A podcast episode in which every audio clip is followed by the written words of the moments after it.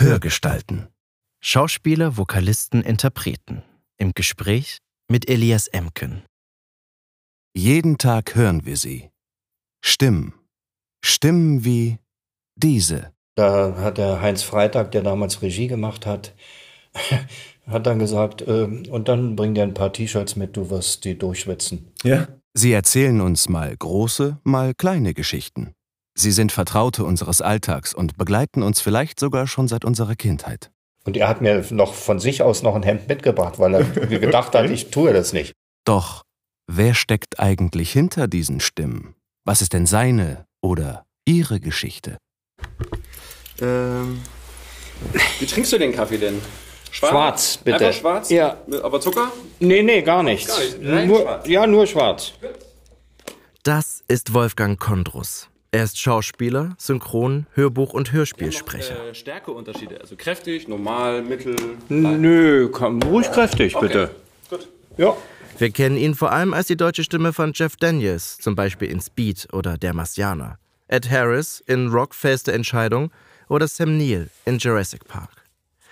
Doch der Sohn des Schauspieler-Ehepaars Lia Kondrus und Siegfried Breuer stand schon von Kindesbeinen an auf den Brettern, die die Welt bedeuten. Und auch vor der Kamera.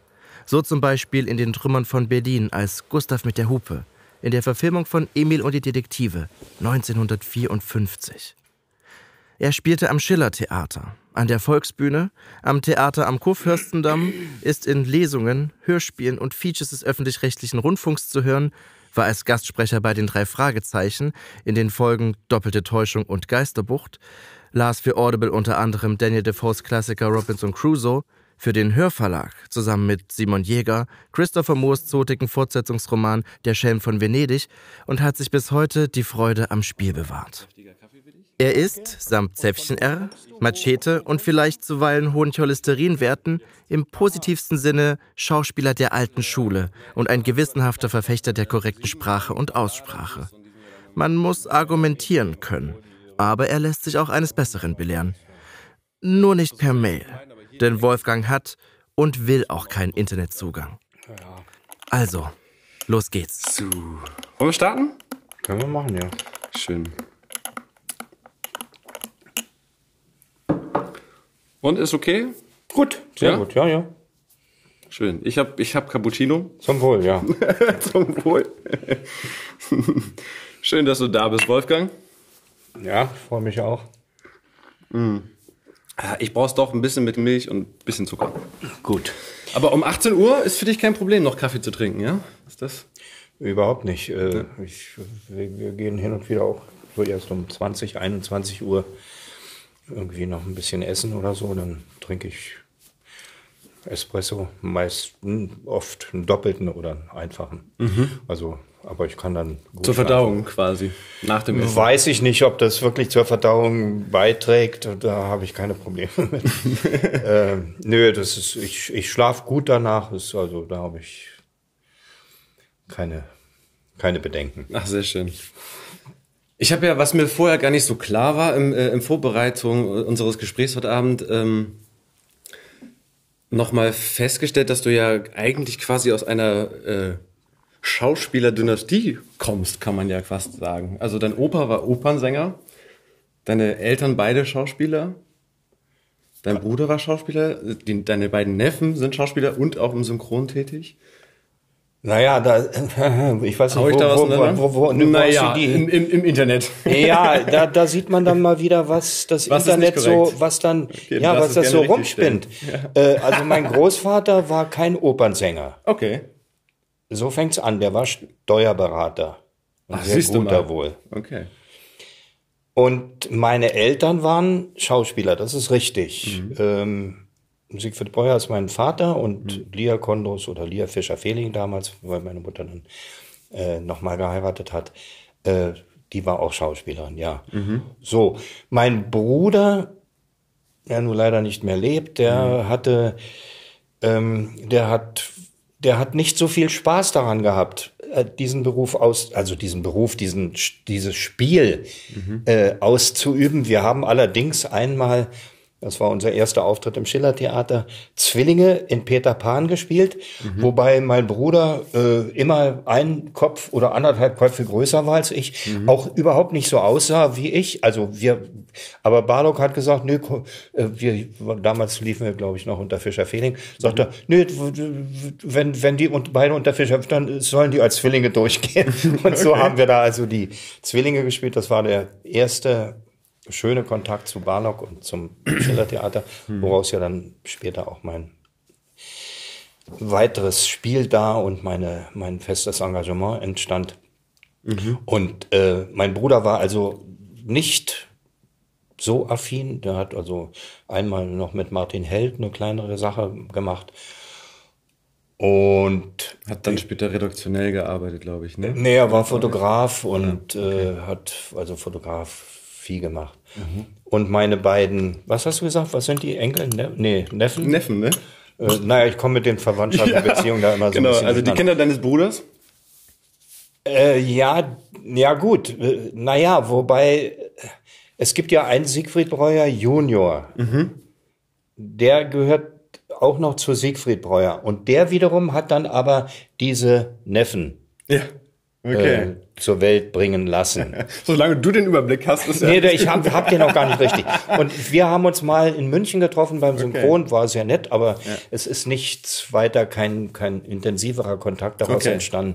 Und so. Wobei du genau mit deinen Neffen ja eigentlich theoretisch sogar für denselben Film mal äh, gesprochen hast. Ich weiß nicht, ob ihr euch dann da begegnet seid. Welcher damals, war das? Äh, bei Herr der Ringe, der Trilogie Herr der Ringe, als Andreas Fröhlich da die ja, ja, Regie gemacht das hat. Das weiß ich, ja. Da warst du der Hugo, ne? Ja, richtig. Hugo Und äh, die, äh, einer von denen war Aragorn. Ja, aber da ist es ja auch alles, ja, das mag schon sein. Nur das ist ja auch alles damals schon alles einzeln schon aufgenommen genau. worden. Aber vielleicht hat man sich ja vorher noch vorher. Äh, ich habe ihn da nicht. Oder? Nee, wir haben nee. uns nicht. Wir haben uns da nicht getroffen. Nein. Hm. Nee. Nee, ich glaube, wir haben uns einmal noch bei der BSG oder so, aber das äh, ist auch schon sehr, sehr lange her. Hm. Weswegen ich das so interessant finde, also dass du, also zumindest deine Eltern ja jetzt, wenn wir sagen, das feststellen können, dass sie beide Schauspieler waren, ähm, dann gab es in der Zeit ja gar nicht für dich quasi etwas zu revoltieren oder also, dass du jetzt sagst, ich möchte jetzt mal eine Bankkauflehre. Beziehungsweise es war ja auch noch eine Zeit, du hast ja, du bist ja im Krieg noch geboren. Richtig. Und äh, weil wir sonst immer fragen, wie haben deine Eltern dich unterstützt, Schauspieler zu werden, weil das ja eigentlich brotlose Kunst ist? Ja, das war das, das, das Thema gab es quasi dann bei euch ja gar überhaupt nicht. Überhaupt nicht, überhaupt nicht. Na, das, das, das ist eine absolut berechtigte Bemerkung von dir, Elias, weil ähm, ich ja schon während der Schulzeit mhm. Filme gemacht habe, Fernsehen gemacht habe, mhm. im Schillertheater gespielt habe, äh, Hörspiele gemacht habe. Mhm. Äh, das war alles schon während der Schulzeit. Da ja, habe ich frei bekommen. Emil der Detektiv. Ja, das war ja das das das war das ja na das war natürlich. Ich habe nie empfunden, dass das eine riesen Geschichte ist. Ja. Also die die nicht nur, dass es ich immer noch darauf angesprochen werde okay. und zwar auf eine wirklich kuriose Weise, dass dann Leute in der in der U-Bahn jetzt weiß ich vor zehn Jahren oder was in der U-Bahn haben Sie nicht Wirklich? Gustav mit der Hupe gespielt? Wiedererkannt? Ja. Wirklich? So ein Charakter gesehen. Du musst ihn noch naja, äh, naja, nein, weil, darauf will ich nicht, will ich nicht hinaus. Also irgendwie muss, nein, ich will nur darauf hinaus, es muss sehr eindrücklich gewesen sein. Ja. Und die Menschen damals waren eben auch äh, empfänglich für diese Art Filme. Auf jeden Fall. Und äh, drei, das war, glaube ich, 52 mhm. und 57 habe ich dann im Schlossparktheater, auch während der Schulzeit eben noch mit, mit Nölte. Nölte war der Regisseur, unglaublich schön. Und wenn ich, ohne pathetisch sein zu wollen, mhm. was ich überhaupt von dem Beruf begriffen habe und was ich für erstrebenswert halte und was ich, an dem ich hänge und meine, so müsste der Beruf ausgeübt werden, das habe ich da gelernt. Während dieser fünf Wochen Arbeit. Okay. Minetti hat die Hauptrolle gespielt. Ich war sein Sohn, war, glaube ich, die zweite oder dritte Hauptrolle. Mhm. Und für mich war das Wahnsinn. Und mit dem Mann dann, mit Nölte, von dem ich damals natürlich auch noch nicht wusste, dass er meinen Lieblingsschriftsteller, nämlich Kafka, äh, Prozess gemacht hat mhm. und das Schloss nachher verfilmt hat und solche Geschichten. Also das waren, und das war alles schon während der Schulzeit. Ähm, das heißt, die Frage hat sich nie gestellt, ob du was anderes werden willst. Das nee, war klar von nee, Anfang an, ja. oder? Das Einzige, was ich vielleicht hätte werden wollen, wäre Regisseur gewesen. Ja, okay. Habe ich gedacht, könnte was sein, aber dann habe ich gemerkt, dass die, also ich habe ja dann mit Lietzau, oder Lietzau hat mit mir gearbeitet, Nölte, Barlock, Walter Henn, also die ganzen Größen, da habe ich gedacht, also was die auf dem Kasten haben, was die wissen, mhm. äh, wie die mit Menschen umgehen, glaube, das könnte ich, glaube ich, doch nicht so. Mhm. Und dann hat sich das auch nicht weiter gestellt. Ich habe ich hab einmal ein Stück inszeniert, mhm. ein Kinderstück, worüber regt sich Ulla auf, mhm. bei der Ursula Zayons ähm, in Kammerspielen hier in Moabit. Okay. Und das hat mir riesig Spaß gemacht.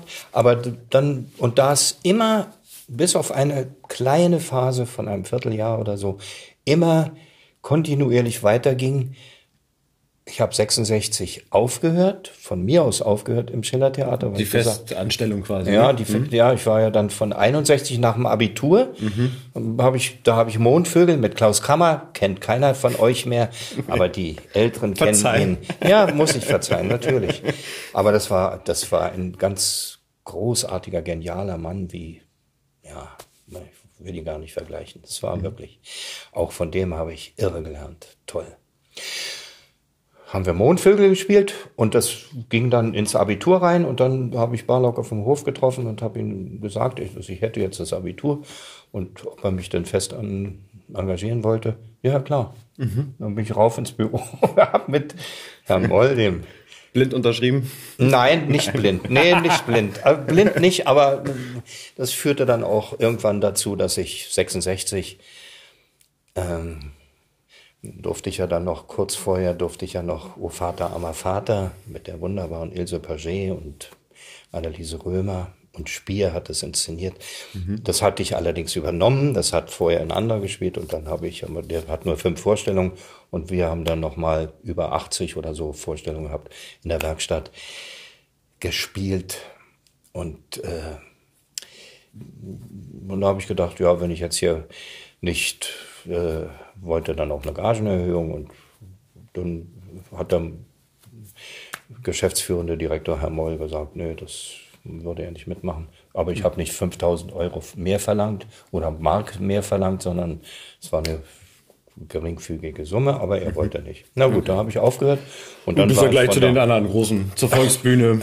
ja, zur, Vol zur Volksbühne, ja. Als Freier dann allerdings. Dann, ne? also ja, ab, ab 66 war ich frei und äh, hatte da auch wieder das Glück, dass ich dann gleich in der Komödie mit Harald Junke und Spier. Ausreißer spielen durfte, was mhm. eine wunder, wunder, wunder, wunderschöne Erfahrung war auch. Das hat so viel Spaß gemacht, das war na, toll. Dann mit Eberhard Fechner Fernsehen gleichzeitig da mehr oder minder gleichzeitig Selbstbedienung ge gemacht.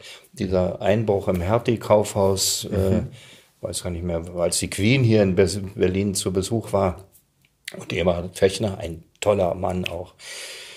Wunderbare Dokumentationen gemacht. Großartig.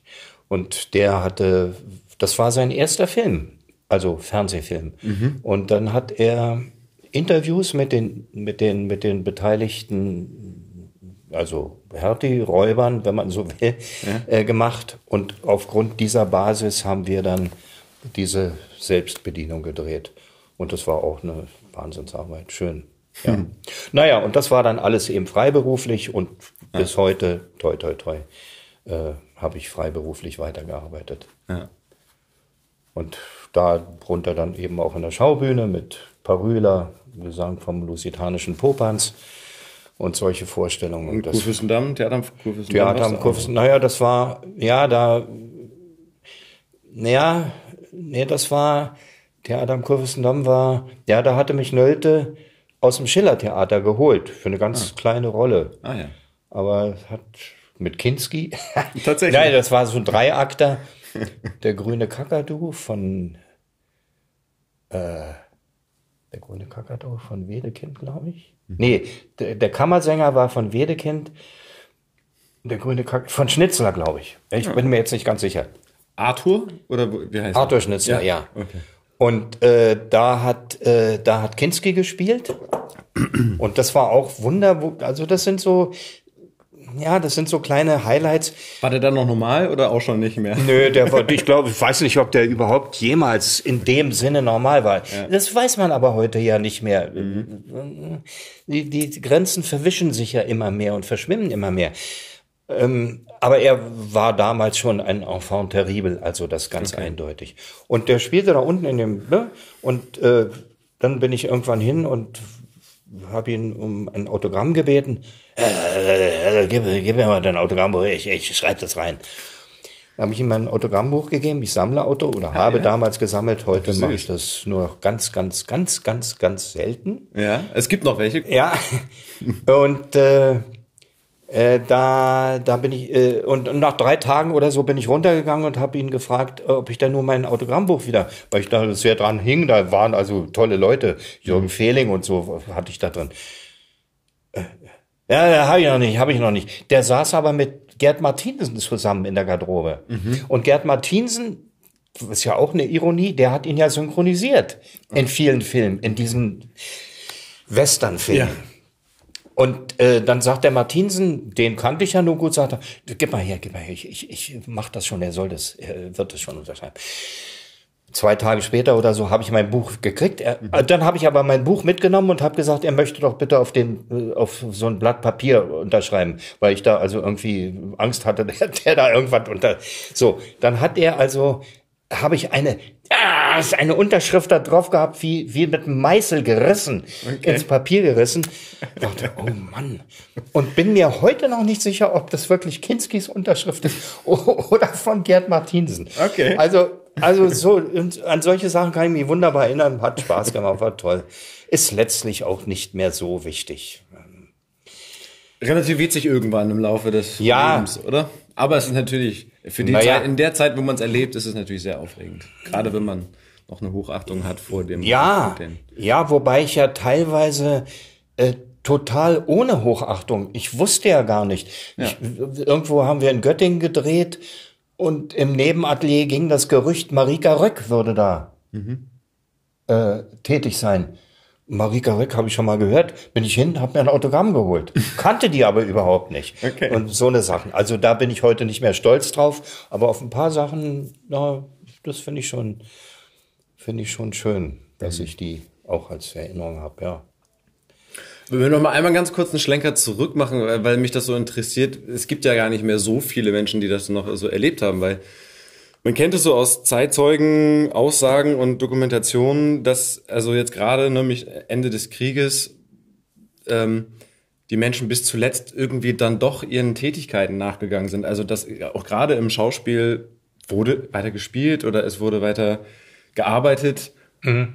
Und aber der Krieg war ja unmittelbar jetzt gerade, du bist äh, 41 äh, geboren, dann ähm, war er dann definitiv auch in Berlin angekommen. Und ähm, naja, natürlich. Also inwiefern gab es da einen Einschnitt oder dass das alles mal erhöht wurde oder ging es nahtlos weiter?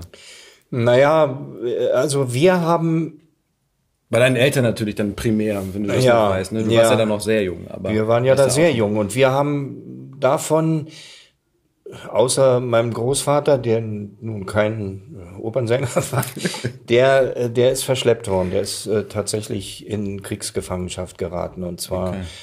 fast am Ende des Krieges, was ziemlich übel war, ja. Und er ist auch erst nach Russland oder was? Nach Russland, ja. ja. Er ist 57 oder so zurückgekommen. Okay. Also Aber das war schon ja, ja, ja, zurückgekommen. Und, ähm, wir, wir, ja, natürlich, wir haben, wir haben viel mitbekommen. Wir haben unsere Straße, die Mommsenstraße war zerbombt. Wir haben in den Ruinen gespielt. Wir, äh, aber ich kann mich nur an solche Sachen erinnern. Ich kann ja. mich nicht daran erinnern, dass wir Fliegeralarm. Ja, schon, das schon, das, ja, ja, natürlich, dass man, dass man geweckt wurde und dass wir runter in den Keller sind. Aber ich habe, ich habe keine Erinnerung an irgendwelche ja geradezu albtraumhafte Situation. Das liegt aber auch daran, dass wir, ich weiß gar nicht wodurch, wir sind nach Strausberg ähm, gegangen für relativ lange Zeit Mhm. und haben Norden, da ja? ja und haben da äh, die ein groß ein Großteil, ich weiß auch gar nicht mehr wie lange, ein Großteil der Zeit da verbracht, mein Bruder und ich und meine Mutter. Und äh, insofern kann ich über die Zeit eigentlich wenig sagen, nur dass ich dann wieder, um wieder auf meinen damals ja noch nicht Beruf, sondern mein Spiel, Ja. äh, meine Lust zu spielen, äh, zurückzukommen. Da, da war der zweite Mann meiner Mutter, Kurt Fischer-Fehling, ein toller Schauspieler auch, ein ganz eigener, schmaler Mann. Und der spielte im Theater am Neulendorfplatz. Das muss so, ach, weiß ich jetzt, 48, 49 vielleicht. Äh, ja, ja, in der, in dem Bereich, denke ich, war es. Und da gab's die deutschen Kleinstädter von Kotzebue. Und ähm, er spielte da und hat gesagt, äh, weiß ich nicht, ob die ein Kind brauchten oder ob sie es gut fanden, wenn ich. Und dann hat er mich an der Hand genommen und dann bin ich mit ihm über die Bühne gegangen. Ich glaube, das war mein gesamter Auftritt. Also mehr hatte ich nicht. Aber das fand ich irgendwie wunderschön, hat mir Spaß gemacht. Die und Leute da unten, die da alle so saßen, man selbst im Licht, die anderen im Schatten, fand ich toll.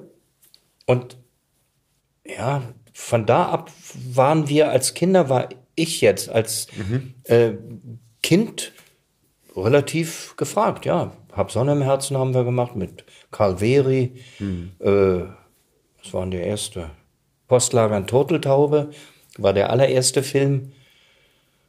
Ja, und dann ging, ging das sofort immer so, los, ne? ging immer Also so weiter. Und, ja. und äh, also um dann nochmal auf die Frage zurückzukommen, für mich war das völlig Du, aber das zerstörte Berlin war natürlich nach wie vor die Kulisse, in der du gewandelt bist und gelaufen bist. Naja, Emil und Detektive war ja, Ja, zum Beispiel, spielte spielte ja da. Genau. Äh, in auch in der, in der 54 oder drei- 53, 53, glaube ich, ja. war's. Ja. Und da war ja immer noch eine Menge kaputt. Natürlich. Also. Und, und die Meraner Straße war aufgebaut. Da durften wir dann als jugendliche Gang da den Grundeis verfolgen und so.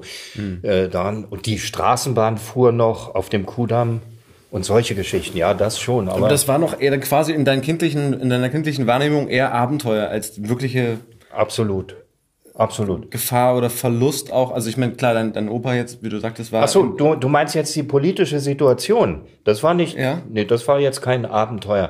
Nee, aber ihr habt, ihr habt den Mangel zum Beispiel, habt, also hast du als Kind quasi gar nicht so wahrgenommen. Nicht oder? Das in dem ist- Sinne, nicht in dem Sinne wahrgenommen, dass wir wirklich richtig gehungert hätten oder richtig abgerissen gewesen oder dass unsere Wohnung zerstört gewesen wäre. Das war alles nicht der Fall. Okay.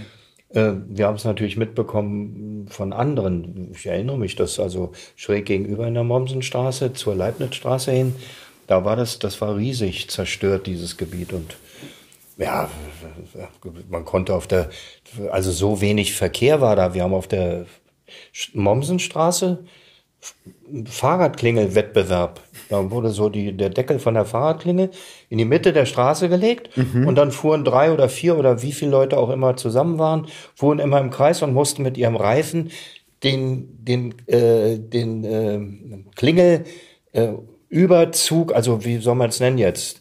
Ähm, na, die Haube, die Klingelhaube, Ja. immer so zur Seite. Und wer als erster die Klingelhaube auf der oder der Seite hatte, der hat äh, gewonnen. Ja, Und so, also ich meine, das muss man sich überlegen.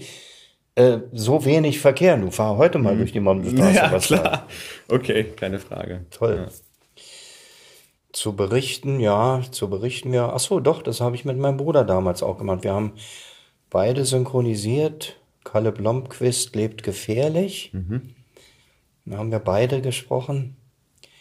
Und dadurch ging das dann auch mit dem Synchronen. Ich wollte gerade sagen, das ging auch schon parallel gleich los, dass du Ja, das war- in das Kindertagen synchronisiert hast. Das gehört alles, ja, das gehört alles zusammen. Oh, ja, da. äh, ja, naja, weil da. Und das ging ja immer, war ja immer auch in der Schulzeit. Ich bin ja, wobei ich also meiner Lehrerschaft damals himmeldankbar sein konnte, dass die mich da freigestellt haben. Und da war dann eben zum Beispiel auch so ein, Mann wie Kurt Westphal, Dr. Kurt Westphal, der, der war, war das in der Musik, was Luft für die, fürs Theater war. Der machte also Musikkritiken. Im Rias auch, damals mhm. Rias. Und der äh, musste mich ja letztlich dann, der musste sein Okay geben. Und dadurch, dass er im Rias selbst auch gearbeitet hat, hat er dann gesagt, ja, okay, durfte ich weg. Hat mir in der Klassentür noch gesagt. So kam dann irgendjemand, holte mich ab, dass ich da, also wurde ich abgeholt und weiß ich, wo wir hingefahren sind. Da hat er mir in der Tür noch erklärt, den NCI. Also Nominativ cum Infinitiv. Ja. Und all so eine Sachen. Also schön, aber wir waren Stimmt, du, du bist ja, genau, du hast ja Abitur gemacht, das heißt, du das große Latinum hast du halt auf jeden Fall gehabt, ne? Nee, war das das große? Also wir haben Latein gehabt, ja. ja. Latein, Französisch, Englisch. Ja.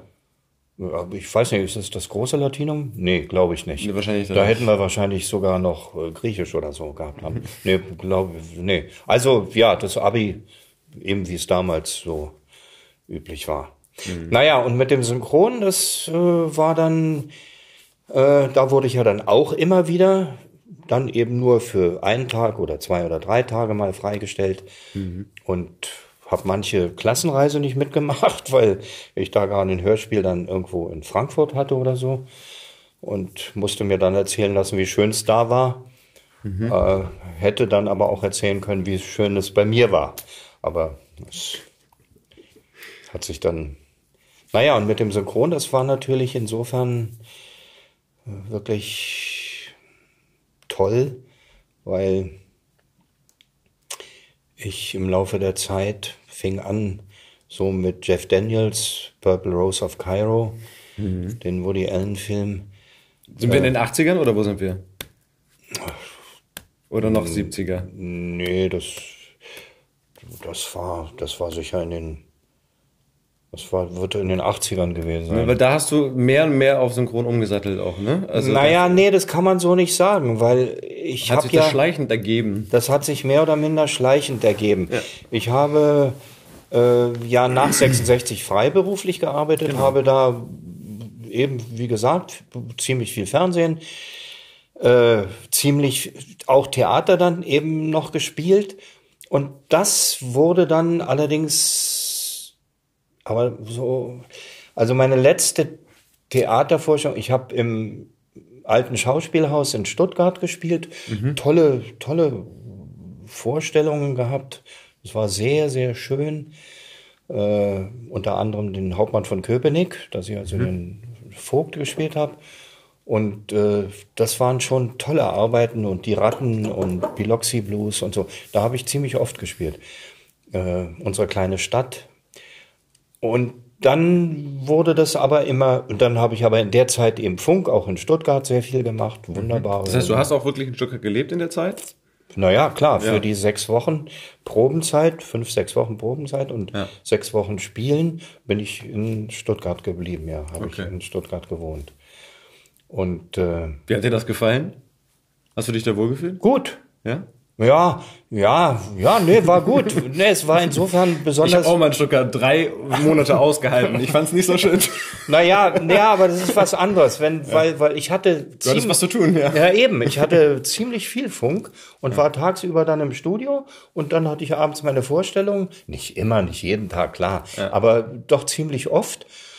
Und ich bin mit dem, war mit dem Auto da, dann bin ich nach äh, Beuren, nach Beuren gefahren, in so ein Bad, so ein, mhm. so ein Thermalbad mhm. und habe die, die, die, die Landschaft erkundet, die Schwäbische Alb. Ja, klar, drumherum das ist natürlich ein Traum. Ja, ja. Na, Stuttgart selbst, nee, das war nicht jetzt unbedingt. Entschuldige. Ja, ja, nee, das ja. war jetzt nicht unbedingt so mein. Ja, die Weinberge und so, das ist alles toll. Keine und, Frage. Und das, das hat schon Spaß. Und, und ich war eben ja, ich hatte, war, war eigentlich immer in einem sehr schönen, guten Ensemble, mhm. ähm, mit denen ich mich sehr gut verstanden habe. Ja, klar, ist viel wert. Mit den Regisseuren nicht immer so, nicht ganz so, aber äh, es musste ja irgendwie über, über die Bühne gehen, im wahrsten yep. Sinne des Wortes. Mhm. Und insofern war das dann rückblickend doch eine schöne Zeit. Und dann ließ das aber immer mehr nach.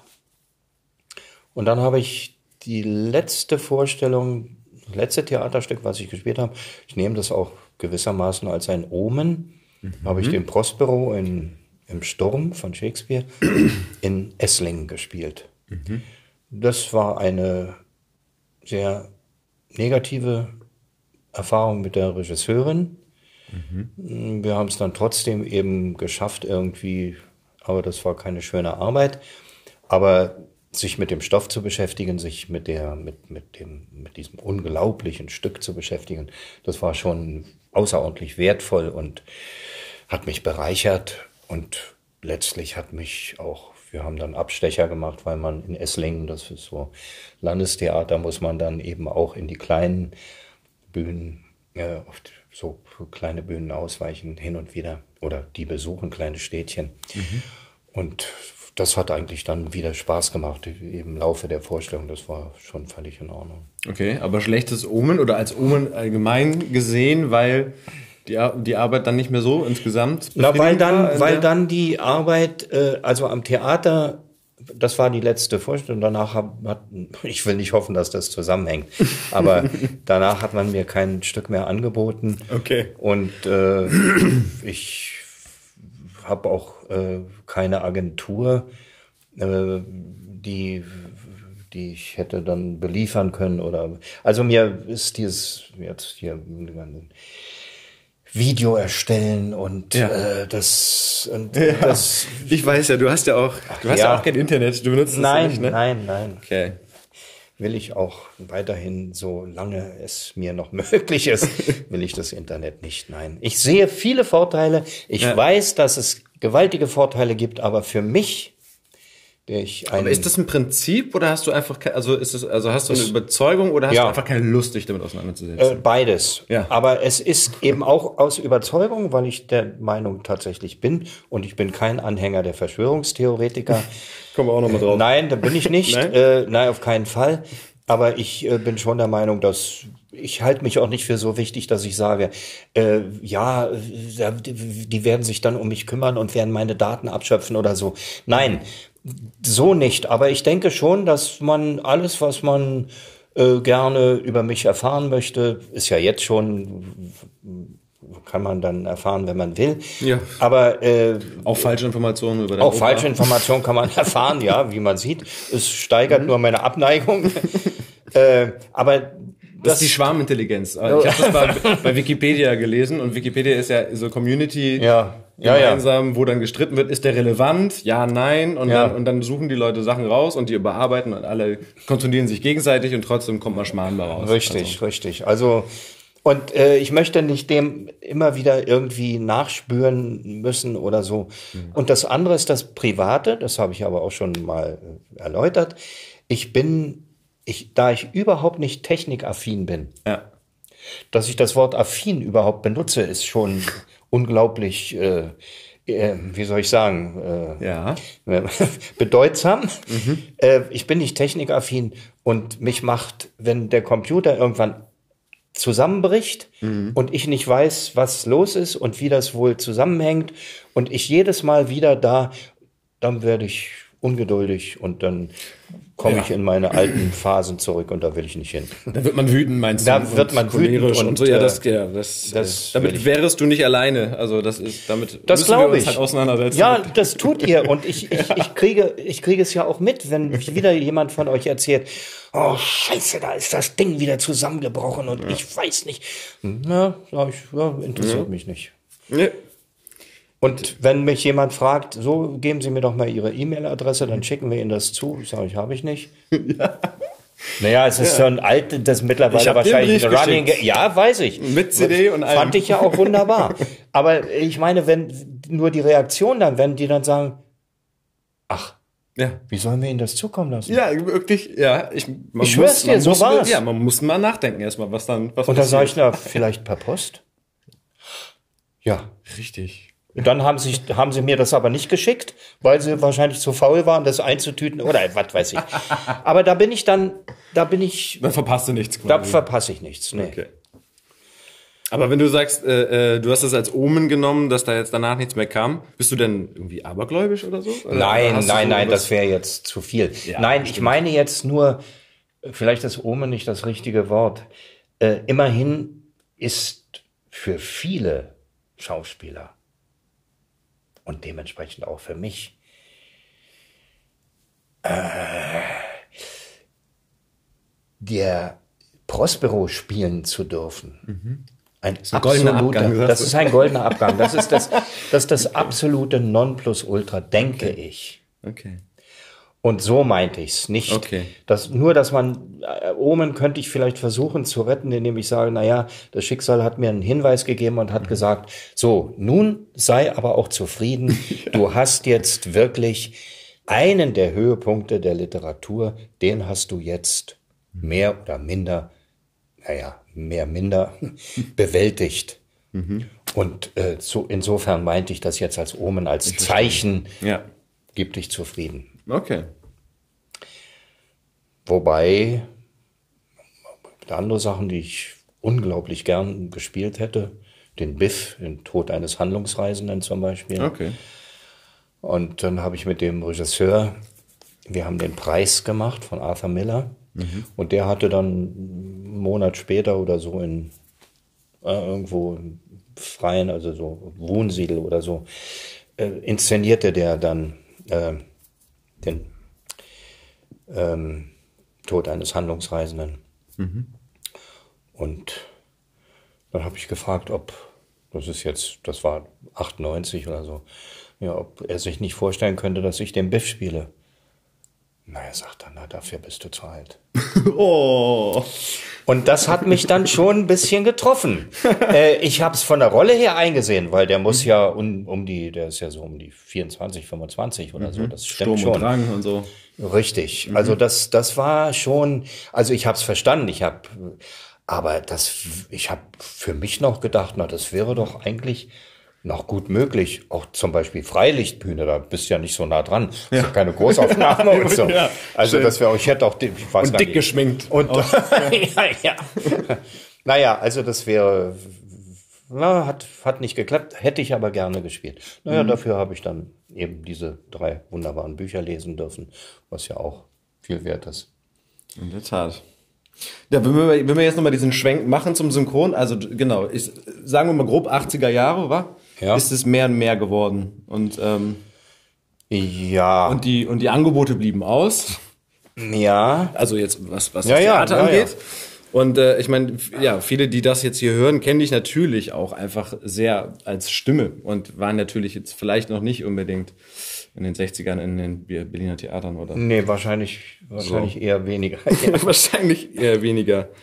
Ähm, naja, äh, naja, das war das, was ich vorhin angedeutet habe, das war für mich schon eine ganz wunderbare, äh, ich will das gar nicht schönreden, aber es war eine tolle äh, Entwicklung, weil ich an so wunderbare Schauspieler wie Jeff Daniels, der so vielfältig ist, so vielfältige Rollen gespielt hat, so komödiantisch auf der einen Seite und so ernsthaft auf, auf der anderen Seite. Wir haben jetzt wieder Looming Tower da gemacht, äh, eine Serie. Und äh, der ist so vielfältig und so reich an, an, an spielerischen Möglichkeiten.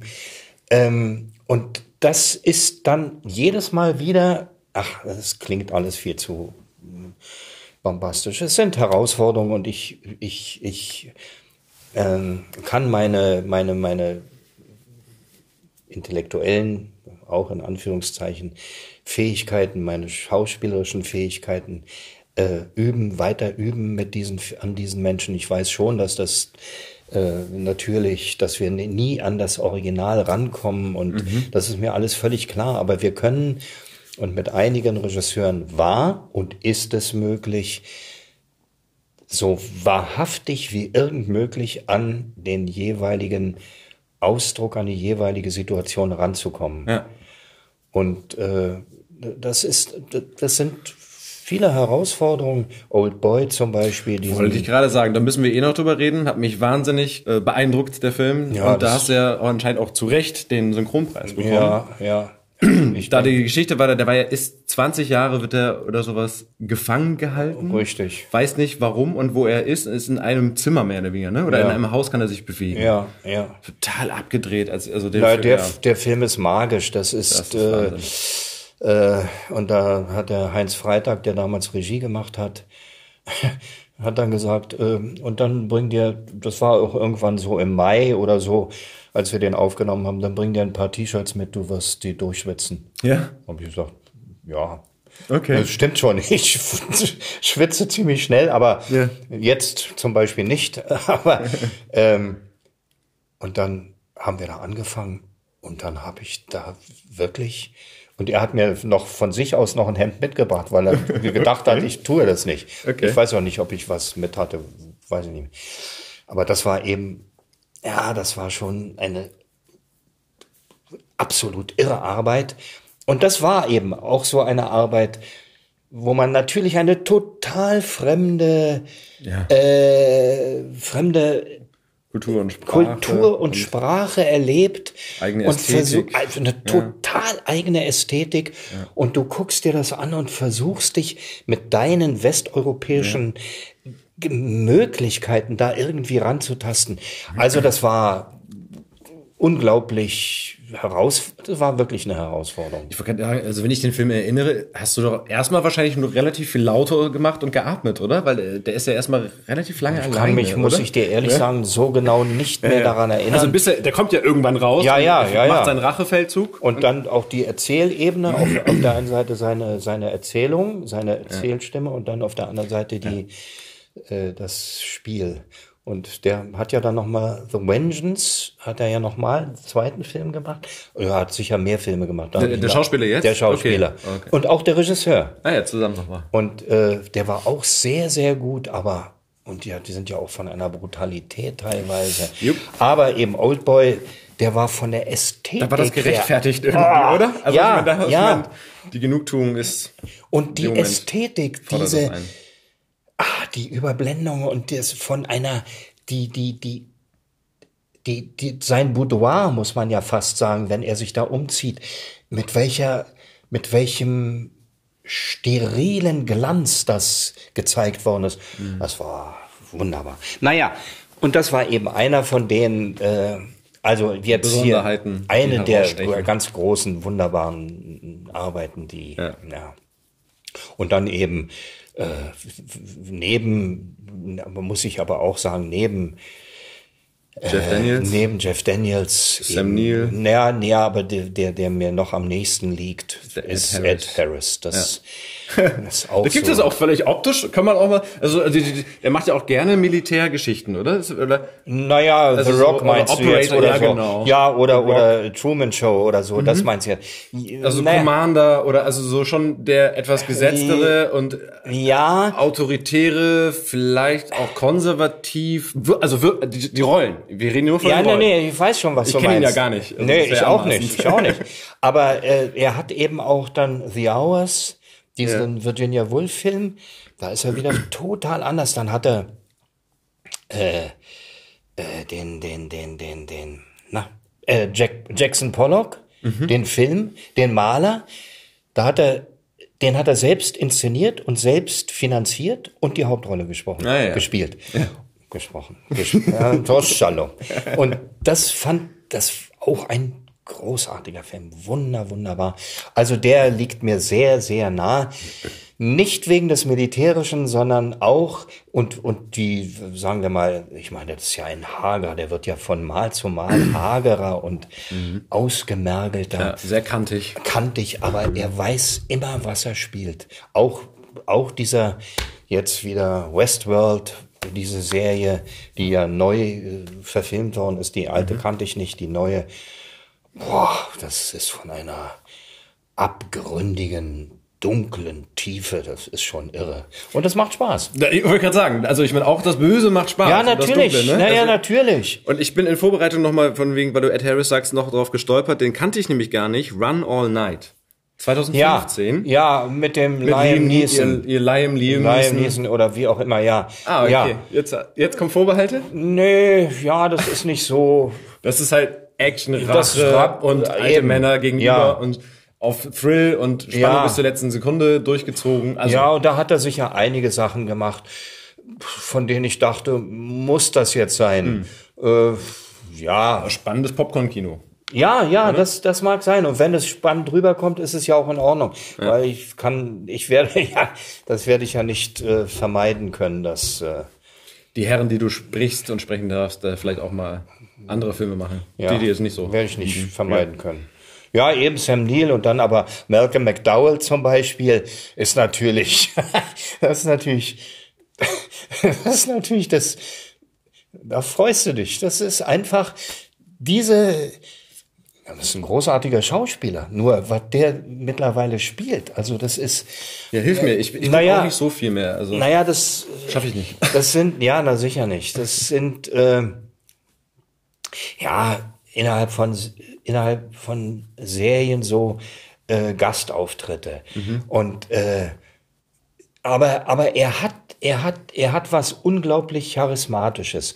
Er hat eine Ausstrahlung, äh, und, und da merkt man deutlich, dass er eigentlich sagt, Leute, ich kann das zwar und das spiele ich euch jetzt, aber ich würde gerne was anderes spielen. Und das macht ihn mir irgendwie nahe. Das bringt ihn mir nahe.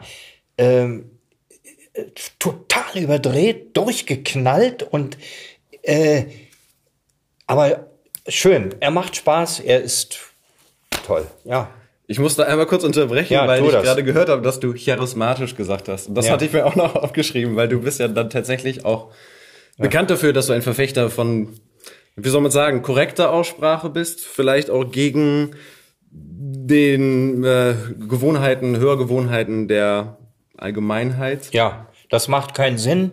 Das macht keinen Sinn. Das möchte ich Hass. gerne, hasse ich und würde ich gerne eliminieren. Und zwar da, wo ich kann, versuche ich es auch. Mhm. Äh, es gelingt mir nicht immer, aber hin und wieder schon. Ah, und wenn ich dann noch auf das berühmte Beispiel Machete hinweise. Ich wollte darf, sagen, ja, wir hatten das Thema Machete, Machete. ja, Machete, ja. alle sagen mittlerweile Machete. Aber ich war einige Male in Südamerika, war eine sehr, sehr schöne Zeit. Und ich weiß, dass es auch Macho heißt und nicht Macho. Mhm. Und ich weiß nicht, also insofern möchte ich gerne bei Machete bleiben Mhm. und auch bei charismatisch. Wobei, da bin ich mir nicht... Cholesterin, also, charismatisch. Cholesterin, genau, ja. Also da, mit Cholesterin habe ich sogar mit einem Mediziner, der, da habe ich mal so einen medizinischen Beitrag ge, gelesen. Und Ja. der äh, sagt dann, wieso sagen Sie Cholesterin? Ich sage, na, das, äh, ich glaube, ich habe das aus dem Ausspracheduden oder so. Aha, nee, Cholesterin. Soll ich noch, vielleicht gucken Sie erst noch mal nach oder so? Ja, ich bin Mediziner. Ja, sage ich, ist schon richtig, aber das kann ja sein, dass man sich auch mal irrt. Naja, also da bin ich jetzt dann auch nicht mehr ganz so sicher. Aber äh, ja, ich bin ein Verfechter dessen, das stimmt. Ich möchte gerne.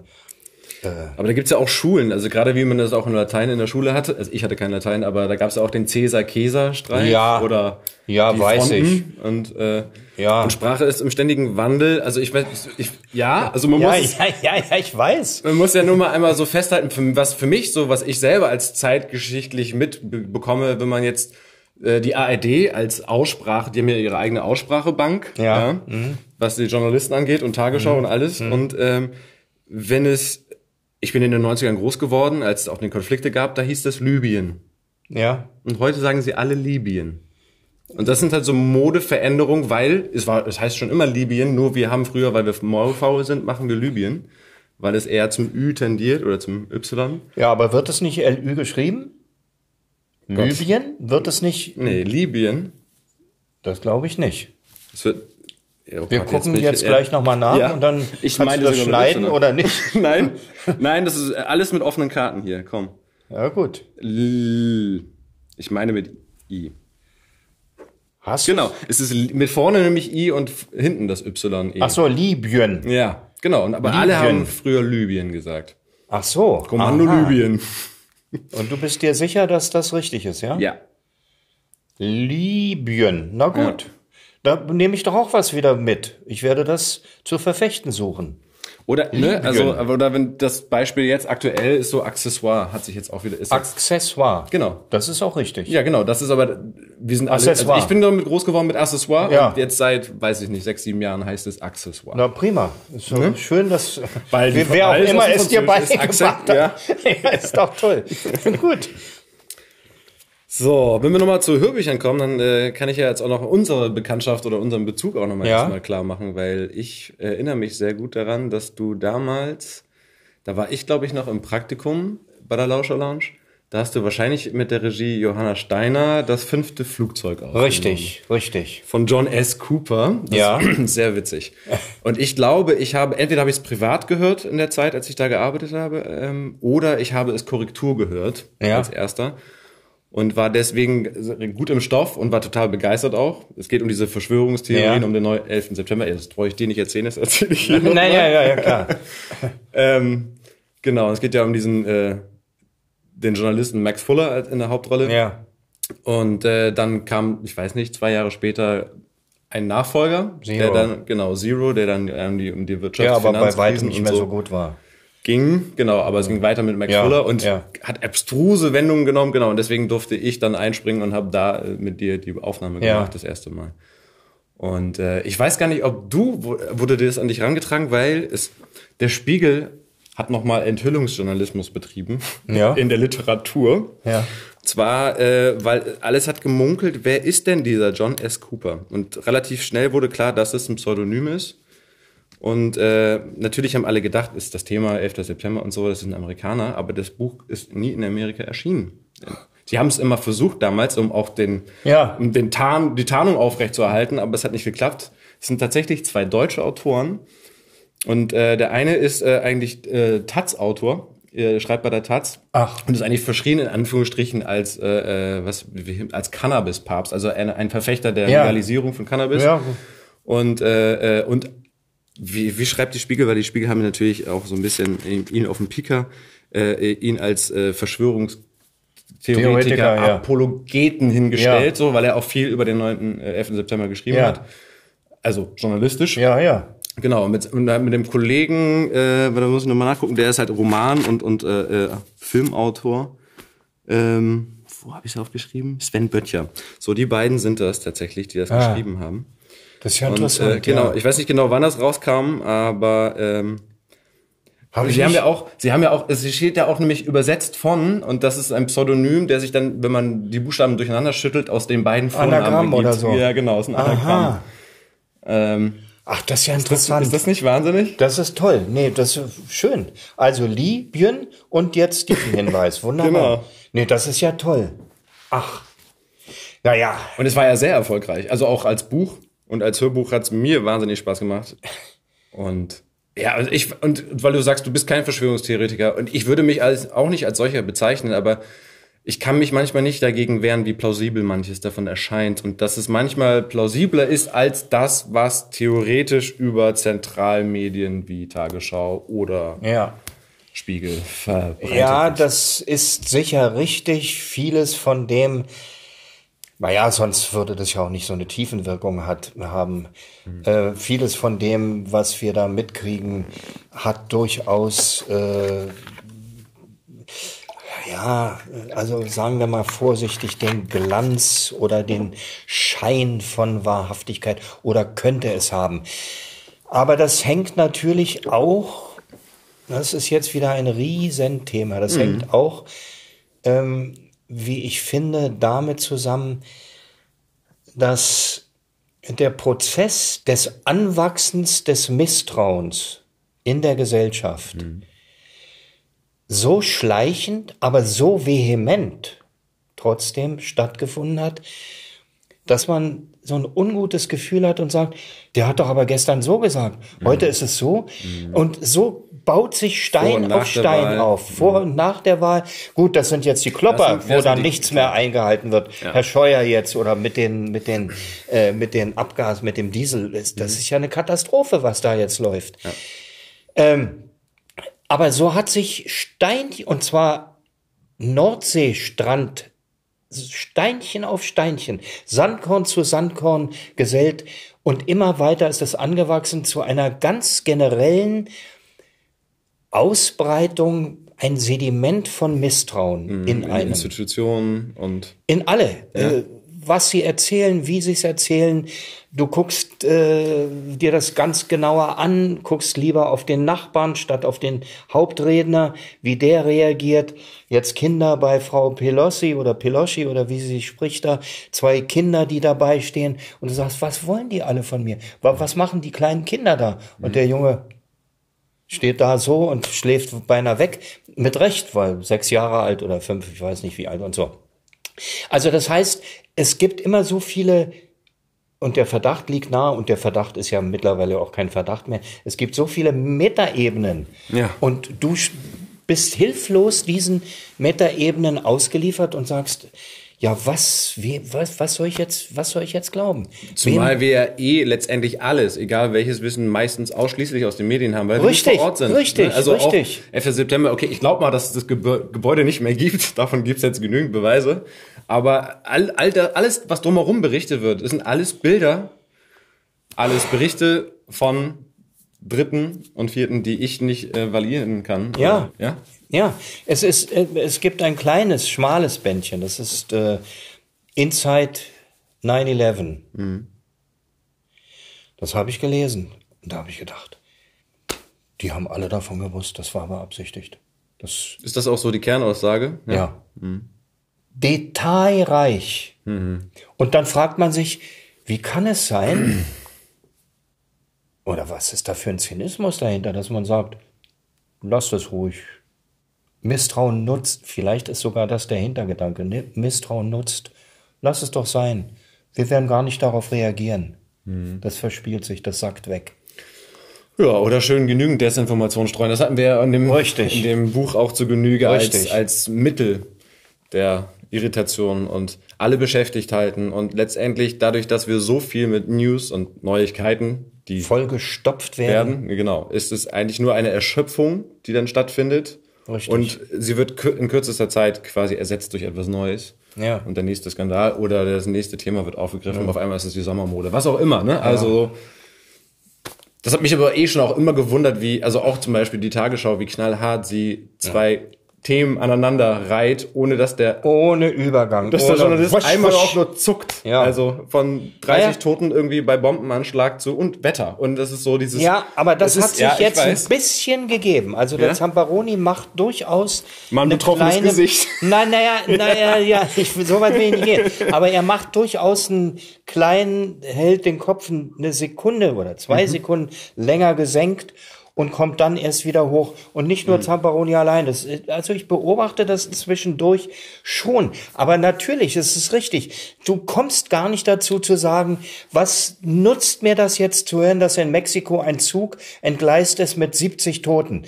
Was, was soll ich denn damit machen? Verdammt nochmal. Ich sitze da und sage, scheiße, schon wieder. Oder sage viel schlimmer, naja, ein Glück nicht in Deutschland. Das ist, das ist doch aber absurd. Das, in die Situation darf ich doch gar nicht kommen. Und das, das, da weiß ich nicht, auch da muss eine Auswahl stattfinden. Es, es nutzt, es kann keinem Menschen nutzen. Ich, ob ich jetzt dann, ähm, ich kann doch nicht vermeiden einen solchen Unfall, ein solches Unglück, äh, was jetzt hier mit per Zufall äh, das Stahlseil durchfahren hat. Ein Glück konnte er das, aber das wird doch nicht dadurch verhindert, dass er in Mexiko sagt, oh, jetzt fahre ich aber nur noch 20. Das geht doch gar nicht. Also, ich weiß nicht, wem, Potre- Protest, wem nutzt das so eine Nachricht? Weiß ich nicht. Ja. Und das ist, ah, das ist bedrückend, absolut bedrückend.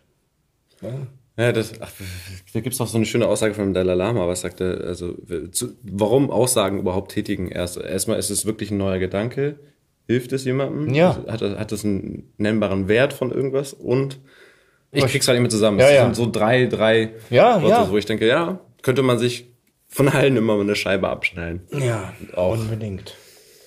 Ja. Only bad news are good news und so, ne? Ja, ja. Ja. Nichtsdestotrotz waren es tolle Bücher. Mir hat sehr viel Spaß gemacht. Ja, na, mir auch, weil auch das ist ja wieder, ich meine, es ist wunderbar, äh, sich, nicht immer, aber in vielen Fällen doch, äh, sich mit den Figuren äh, zu, zu beschäftigen. Und was, was ich so wunderbar finde, Ich bereite das Buch vor, lese es mir auch laut vor und warte, nein, warte nicht, ist nicht richtig. Freue mich über den Moment beim Lesen, in dem ich denke, ey, das ist ja anders, als du es zu Hause dir vorgestellt hast. Also das heißt, eine, eine Farbe, eine Variante zu dem, wie ich es eigentlich gedacht habe. Aber aus dem jeweils Vorlauf, Moment, der ja. da schon stattgefunden hat, in dem man schon eine Stunde gelesen hat oder so, ergibt sich das anders und das finde ich toll. Das finde ich wunderbar, weil ja, weil es auch eine gewisse Offenheit zeigt, zeigt dass man dass man sich, ja, sich selbst überraschen kann oder was. Ja, das ist immer das Schönste, ne, überhaupt Aber nicht. Das das, das ist, äh, Ein großer Beweggrund, finde ich, überhaupt in Kunst oder kreativ tätig zu sein, ist, dass sich selbst überraschen. Ist ja Und, und jetzt kommt etwas hinzu, weil du gesagt hast, äh, auch unsere Bekanntschaft, wie wir, wie wir zusammengekommen sind. Es gehört unglaubliches, nein, ist zu viel, es gehört ein großes Vertrauen dazu. Ja. Wir beide, und nicht nur wir beide, sondern die beiden, die anderen, die vier, die fünf, die müssen sich verstehen. Da muss ein hermetischer Raum geschaffen werden, in dem du genau zuhörst und sagst, oh Mann, das war jetzt aber doch ein bisschen viel, müsste man ein bisschen weniger machen oder sollte man oder die Farbe ist zu kräftig oder irgendwie so, egal jetzt was. Und ich, der ich für mich sage, ja, cool, okay, oder mich verteidige oder sage, verteidige ist auch schon wieder ein blödes Wort, aber recht, ver, ne, egal, jedes Wort ist. so, dass man dann sagt, also, dass man sich auseinandersetzt, Ja. äh, warum man das so gemacht hat, oder man sagt, oder ich sage, nö, gut, ist okay, ja, sehe ich ein, zurück. Also das Vertrauen zueinander. Wobei, und jetzt sind wir wieder bei, bei das Vertrauen zueinander. Beim Synchron wird mittlerweile nur noch geixt. Ja. Weitgehend nur noch geixt. Wir haben einen Film Diplomatie gemacht. Volker Schlöndorff hat den gemacht und er hat gesagt, ich will die Schauspieler zusammen haben. Okay. Jetzt? Wann war das? Ja, das war jetzt vor drei Jahren vielleicht. Okay, wow. Er hat sich aber einen Synchronregisseur geholt, der auf die Synchronität geachtet hat und auf auch klar auf Ausdruck. Und er hat, was toll war, er hat sich neben uns gesetzt, nicht in die Regiekabine, Ja, sondern- sondern neben uns gesetzt, sodass du ständig den direkten Kontakt zu ihm hattest. Und wieder, wir alle haben eine Aura, wie auch immer. Davon bin ich überzeugt. Und diese Aura macht sich bemerkbar. Und sie macht sich bemerkbar in der Form, wie einer durch die Scheibe spricht und mir durch die Scheibe gesichert seine Anweisungen, seine Hinweise oder so gibt. Oder ob er neben mir sitzt. Klar. Und natürlich hört es sich da hinten anders an. Natürlich we- werden alle die sagen, äh, ja gut, das mag ja sein, aber der Synchronregisseur grundsätzlich, natürlich muss er hinten sitzen, weil er die äh, Technische auch mit technisch eben, das muss ja sein. Aber hier hatte er seinen Synchronregisseur und das hat mich mächtig beeindruckt, fand Hm. ich wunderbar. Mit dem Effekt aber, dass wir beide dann wieder, äh, Bodo Wolf und ich dann beide wieder einzeln aufgenommen worden sind. Aber wir waren, ja, aber wir haben uns gegenseitig gehört. Äh, wir waren anwesend. Ja, ja, wir waren anwesend, wir waren da. Und wir haben jeweils gehört, was der andere gesagt hat. Und darauf konntest du antworten. Ja, und früher warst du immer entweder zu dritt oder zu viert oder zu zweit oder allein, standst du immer da und musstest einen Schritt leise zurückgehen, damit der Nächste da in deine Stellung kam und weiter. Irre, irre. Also auch da, was sich da verändert. So, und dann sind wir wieder bei dem Vertrauen. Wird alles allein aufgenommen und du weißt gar nicht, wie hat der andere denn das gesagt? Äh, Ich muss darauf, ich muss darauf vertrauen, dass die Regisseure hinten Dass sie wissen, dass das. Zusammenkommen von und das zusammen Ja. und das geschieht ja auch in den allermeisten Fällen geschieht das ja auch. Aber das vereinzelt, das vereinzelt ist ein winziger kleiner Tropfen, der auch dazu beiträgt, dass das Fass immer weiter sich füllt und dass wir alle immer mehr zu absoluten Egomanen werden und unseren Tunnelblick und immer weiter so gehen. Guck dir, brauchen wir nicht drüber zu reden, über die S-Bahn, guck dir die Leute an mit ihrem Handy da, die ganze Reihe runter. Es interessiert keinen mehr. Da kannst du dran vorbeigehen, zusammenbrechen und die werden nur gu äh, gucken und weiter. Ja, einerseits gebe ich dir recht. Ich finde das auch immer schrecklich und ich habe mir auch oft diese, dieses Spiel gemacht, einfach reinzugehen und mal durchzuzählen. Ja. Wer was macht. Aber selbst ich, als ich irgendwie 14-Jähriger war, gab's, also hatten die Leute dann ein Buch vor der Nase, eine Zeitung oder Kopfhörer schon auf mit ihrem Walkman oder sowas, gab's auch schon in den 90ern. Also eine irgendeine Form von Beschäftigung. Das ist aber ein spannendes ja. Thema, finde ich überhaupt, weil, also Großstadt, urbanes ja, Leben, ne? du, also du bist mit wahnsinnig vielen Menschen zusammen, aber in einer anonymen Masse. Und das, das auszuhalten und eigentlich besteht fast bei allen, glaube ich, oder bei vielen das Bedürfnis, das zu durchbrechen und eigentlich in Kontakt zu gehen. Ist Wenn ich nicht, man, man ist so routiniert und ist halt eben in seinem Tunnelblick und hat seine Agenda und Richtig. ist damit beschäftigt. Aber also ich bin nicht der, der, der, ich bin nicht der Meinung. Ich glaube, dass die ähm, die Intensität des Handy-Guckens oder des Tablet-Lesens oder so, hm. dass die Intensität eine andere ist, als wenn du eine Zeitung und ah, sagst, es knickt hier und dann muss ich die umblättern. Entschuldigung, ich wollte sie nicht berühren und, so, und so weiter. Allein also, da schon hast du mal einen Kontakt gehabt. Zum Beispiel, ja. Und hier guckst du Grund, einfach. Grund, ja, hier sitzt du und guckst auf das Ding, bist also ich glaube schon sagen zu dürfen, ganz anders absorbiert, als wenn du ein Buch liest oder Zeit. Äh, ja. Abgesehen, abgesehen ja. davon, dass ähm, ich, ich, ja, ich glaube einfach nicht, dass die Menschen mh, hm, dieses, dieses allein zutiefst innerst möchten sie auch angesprochen werden. Mhm. Davon bin ich überzeugt. Es ist in jedem Menschen der Wunsch nach Kontakt. Nach, der Wunsch nach Kontakt und die, ja, nach beinahe, Wahrnehmung und nach, nach wahrgenommen werden ja. und nach Wahrnehmung. Ja, ja, äh, denke ich schon. Aber das wird immer weiter zugedeckt. Ich, ich fürchte, das wird, ja. Ich, aber ich werde es ja nicht aufheben, auf verhindern können oder was. naja, wenn du, wenn du alleine siehst, hier, hier sitzt eine Mutter. Haben wir neulich mal gesehen, schon eine Weile her. Mhm. Sitzt eine Mutter in der S-Bahn. Karin und ich sitzen hier auf der anderen Seite sitzt die Mutter.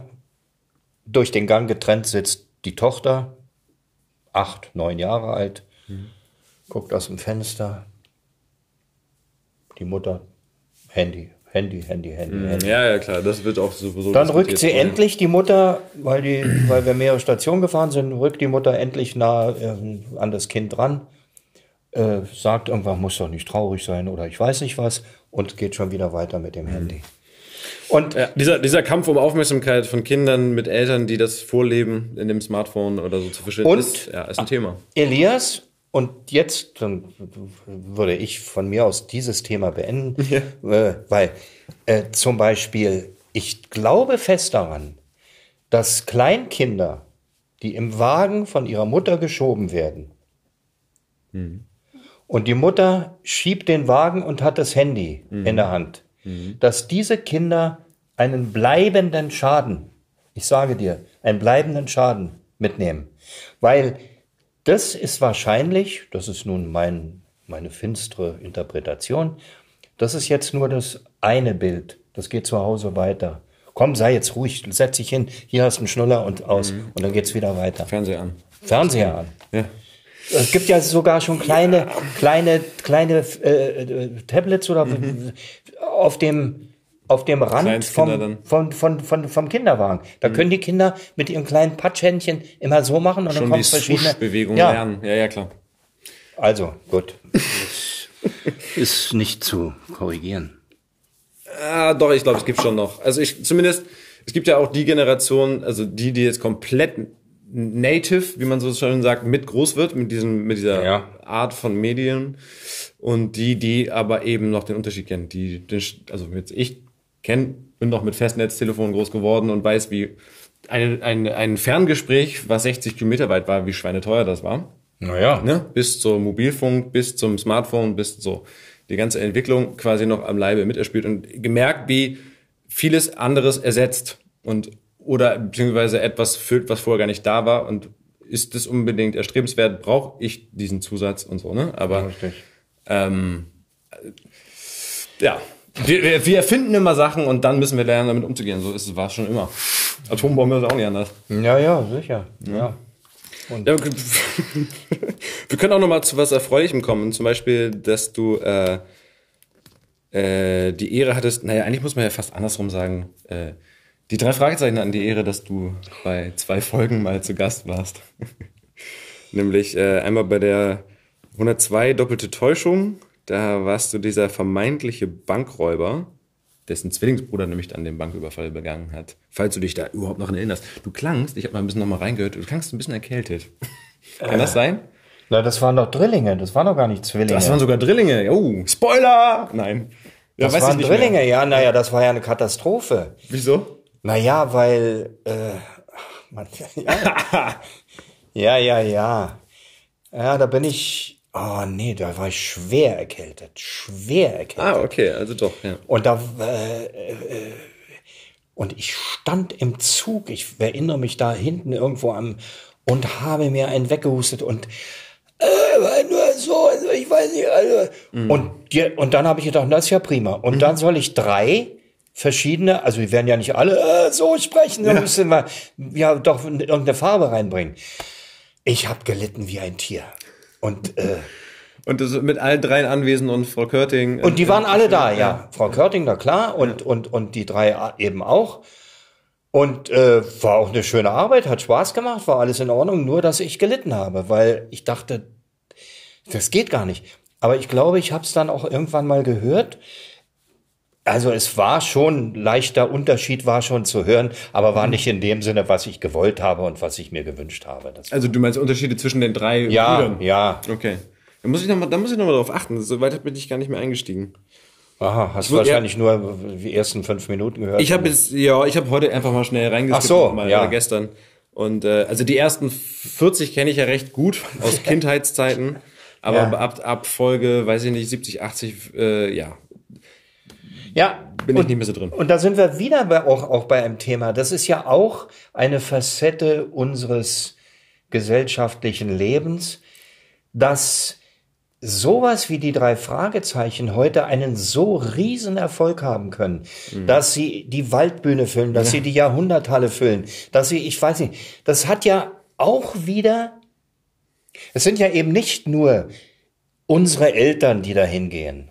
Und es sind nicht nur wir, die da hingehen, Nee, sondern, das hat sich übergreifend- sondern es ist übergreifend. mit, ja. Das heißt, es ist eine, ja, auch eine zutiefst innewohnende Sehnsucht nach diesen äh, schönen. Erinnerungen, die man damals hatte. Mhm. Ob man mit seiner Freundin da war, mit seinem Freund, ob man mit den Eltern da Ja. war und wie oder Großeltern und so. Also so Reminiszenzen, die gar nicht bewusst sein müssen. Ritu Reminiszenzen, ritualisierende, wiederkehrende Ereignisse, also schaffen und also, Also- das Bedürfnis ist doch immer da. Das ich. Bedürfnis ist gewaltig da und eben, dann sind wir auch wieder bei den, bei den ganzen Rockgrößen, die dann mit 70 Mick Jagger oder so, abgesehen davon, dass der ja immer noch so singt, als wäre er vier- 40 oder was. Es ist ja wirklich unfassbar. Naja, aber die Sehnsucht danach und die anderen sagen, "Uff, Mick Jagger, für den alten Mann, lass hör auf, das hat doch gar keinen Zweck. Nein, aber die Sehnsucht danach ist eben auch da und äh, solange wir leben und solange ja, weiß ich nicht, unsere Töchter. mm, Ja, die sind, glaube ich, eher ein bisschen, ja, nicht ein bisschen, sondern viel progressiver eingestellt. Also haben jetzt mit den, mit diesen Gruppen nicht so sehr viel am Hut. Ja, f- nö, nicht mehr so viel. Wird ihnen gefallen, aber muss jetzt nicht so sein. Hast du die Stones gehört, oder was? Oder hörst du die gerne? Ich höre die gerne, ja. Ja? Unbedingt, unbedingt. Das heißt, bei dir muss man ja nicht gar nicht fragen, Beatles oder Stones, sondern ist es bei dir sind es die Stones? Beide, nee, nee, beide. beide? Nee, nee, nee, nee, nee. Ich habe die Beatles auch sehr gemocht. Ich habe die Beatles wahrscheinlich mehr gemocht, weil die mir irgendwie äh, heimeliger waren. Ja. Äh, die Rolling Stones waren ja doch ein bisschen sehr ja. wüst und ein bisschen sehr wild. Ist ja, ja, nicht mehr zu vergleichen mit Heavy Metal heute oder weiß ich, wie die Gruppen heißen oder äh, wie heißt es? Auswüchse. Ne, hier, nee, nicht Auswüchse. Ist das auch eine Gruppe? Nee, nein, aber das hat ja. nee, ich meine jetzt nicht Auswüchse. Steigerungen. Meine ich jetzt nicht. Fette Sahne, Fischfilet oder ah, so. Okay. Äh, die habe ich jetzt einen Ausschnitt gesehen. Hm. Dachte ich, oh, warte, oh, warte, oh, warte. Was sind das für gewaltige Typen, die da singen? Aber gute Texte. Naja, ja, ist alles völlig in Ordnung. Mhm. Aber das meine ich jetzt. Das war so, Rolling Stones waren so ungefähr die, sage ich jetzt, passt mhm. wahrscheinlich gar nicht, aber aber den vom Rhythmus und von der, von der, von der, nachher, die Performance war mir dann ein bisschen zu heftig, immer wie dieses Rum und Nebel und Rauch und, äh, nee, da war mir dann Yves Montand oder Charles Aznavour in Paris lieber, der auf seinem Hocker saß und seine Chansons saß, sang. Mhm. Ja. ja, Chanson. Ja, naja, klar. Aber ich, ich meine jetzt nur, äh, wie, ja, übrigens, das muss ich auch noch erwähnen. Ja, hoff, hoff. hoff, hoff. Ähm, was ich für Filme liebe. Ja, darfst also, du gerne erzählen. Ja, weil, also. weil, weil ich finde, dass wir jetzt heute ja einfach zu viele Ballermänner haben. Das ist diese ganzen hochtechnisierten Filme und immer explodiert was und mhm. also was die 90er waren ja die die das Jahrzehnt für die Action Generation. Ja, ne? ja, also natürlich. amerikanischen Ja, aber James Bond ja. war damals ein Ironiker und ja. was heute stattfindet ist äh, blutiger Ernst oder ja, interstellarer Ernst. Also ja, also diese Form von Überwältigungskino und äh, mag ich nicht so. Das ist, mhm. ich synchronisiere die gern. Hugo, Hugo Weaving hat gerade einen wieder gemacht. Mortal Engines. Okay. Äh, da sitzt, stehst du da vor deinem kleinen Mikro und siehst da äh, explodierende Himmelskörper und ach, ich weiß nicht was. Gut. Also es ist nicht so meine Richtung. Meine Na, Richtung. Immerhin siehst du es noch im Synchron und hast nicht verpixelte äh, nur noch Lippen oder sowas. Das habe ich ja trotzdem. Ja? Ja. Das passiert? Na, aber na, Herr der Ringe, da stimmt, da, da war es ja, da, da, da habt ihr vorher den Film ja sehen dürfen, oder? Ja? Da habt ihr vorher als einmal den Film sehen Nein, dürfen, ich doch nicht. Nee? Elrond oder was? Ich ja. habe nur noch den Mund gesehen. Okay. Und andere Filme auch. Ach, Jurassic Park. Das war alles zu, schwarzes Bild. Krass. Da haben wir nur noch Geräusche gehört. Sag ich, ja, was denn? Äh, wird der vom Auto, ja, ja, wird der vom Autobus überfahren oder kommt ein Dinosaurier oder was ist los? Nee, mach mal. Ja. Gut, nein, also was ich für Filme liebe, ja. ich liebe Filme wie von dem Regisseur Theo Angelopoulos. Verdammt. Die Reise. Hilf mir. Oh, die Reise nach Kythera zum Beispiel. Okay, oh. schreibe ich mal auf. Ach, der hat so tolle Filme gemacht und alle in absoluter Ruhe, alle absolut entspannt. Da steht ein Bauer und das Auto fährt an ihm vorbei und du sagst, was ist denn jetzt? Mhm. Warum soll ich denn jetzt so lange dem Auto nachsehen? Du sollst dem Auto so lange nachsehen, weil du über das Gespräch, das vorher stattgefunden hat, nachdenken sollst. Das soll sacken in dich. Ja. Oh, wunderbar, wunderbar. Ganz, das ist schön. ganz großartig. Theo. Angelopoulos. Okay. Wenn Leute sich Zeit lassen zum Erzählen, finde ich das auch immer gut. Dann mag ich Ingmar Bergmann natürlich. Das ist für mich einer der ganz, ganz, ganz, ganz, ganz großen, wunderbaren Menschen. Na, Mensch, weiß ich nicht. Als Mensch habe ich ihn ja leider nicht kennengelernt, aber als Regisseur ist es für mich, ja, Abend der Gaukler, wilde Erdbeeren. Ganz großartig. Sag mal, und guckst du dann, guckst du dir dann aber auch dann die Filme an, die du dann, zumindest wo du Hauptrollen sprichst, synchronisiert das mal an und guckst, wie es geworden ist in der Mischung? Unbedingt. Nicht in der Mischung, naja, also ja, wie ist na, ich, fertig geworden? Ich, ich, ich also. guck's mir, also die Filme, die mir wichtig sind, ja. äh, die gucke ich mir sehr wohl an, weil ich äh, auch der Meinung bin, dass ich ähm, noch lernen kannst oder wieder sagen. Ja, dass ich, dass ich, äh, dass ich mich selbst kontrollieren kann, sagen ja. wir mal erstmal so wertfrei, dass ich mich selbst kontrollieren kann und sagen kann, ah, ja, das hätte man vielleicht doch ein bisschen anders machen sollen oder so. äh, daran liegt mir schon, oder dass ich auch durchaus zufrieden bin, sagt, das ist gut gelungen, das hat gut geklappt. Hm. Ähm, also das versuche ich schon.